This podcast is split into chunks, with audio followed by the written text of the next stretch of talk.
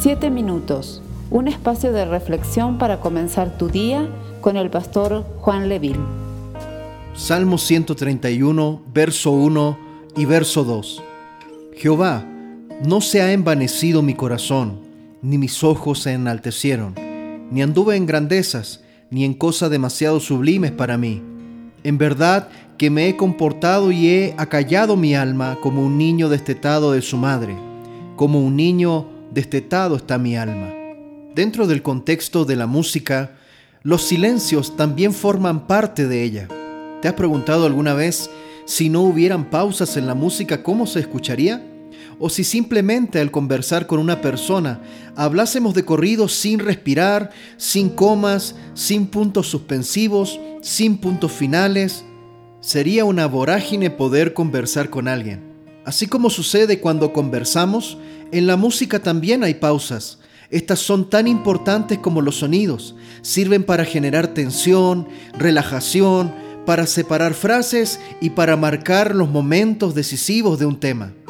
Estos silencios son importantes en todas las áreas de nuestra vida, incluso en nuestros tiempos de oración.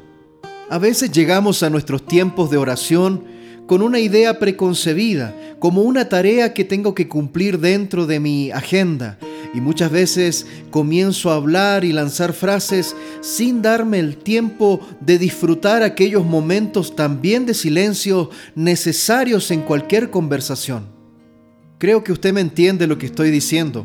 Creo que a todos nosotros muchas veces nos pasa lo mismo. Volvemos a nuestros tiempos de oración, pero simplemente se transforma en un monólogo, simplemente se transforma en el hablar y decir quizás mis necesidades delante de Dios, pero no me doy el tiempo de esperar y de querer escuchar la voz de Dios. Podemos llegar a decir que no es cierto, pero la verdad está en nuestra práctica, no siempre en nuestro sistema de creencias. Podemos creer en el poder de la oración y podemos ser tan reverentes como para cerrar los ojos y decir cosas tales como nuestra oración de memoria a un Dios todopoderoso, pero ¿en verdad nos preparamos para encontrarnos con el Señor en verdadera reverencia y respeto? Se nos olvida a quién nos estamos dirigiendo y tenemos claro el privilegio que tenemos que el Señor nos ha concedido para tener comunicación con Él? Nos tomamos el tiempo para esperar y discernir y darnos cuenta cómo debemos dirigirnos delante del Rey de Reyes y Señor de los Señores? Personalmente, al estar vinculado durante muchos años al ministerio de la música, me ha servido valorar siempre los espacios de silencio. Los silencios también son música. Y cuando tocamos una pieza musical, una canción ya sea de exaltación o de adoración a Dios, valoramos esos espacios de silencio para también poder entrar a la presencia de Dios y manifestar quizás dentro de una canción espacios sublimes en donde la letra de un tema puede llegar a marcar los corazones de la gente, en donde un acorde bien puesto después de un silencio puede llegar también a tocar nuestros corazones. Con esto en mente, también lo he aplicado a nivel de la oración y quisiera compartir con ustedes algunos pensamientos que me han ayudado acerca de cómo el silencio prepara a una persona para la adoración.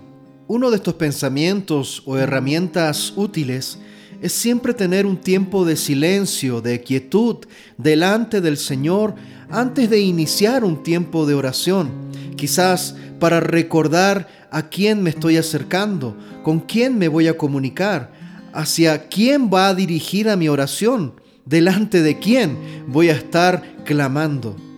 El silencio es una buena forma para hacer esto, pero honestamente no solamente tiene que ser un silencio de nuestras palabras, sino que tiene que ser un silencio en nuestros pensamientos.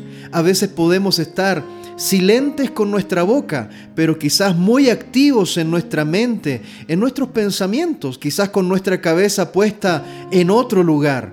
Si vamos a guardar silencio delante del Señor previo a nuestros tiempos de oración, es para calmar nuestra alma y para evitar que nuestra mente divague en otras ideas y que nuestros pensamientos se enfoquen completamente en el Señor.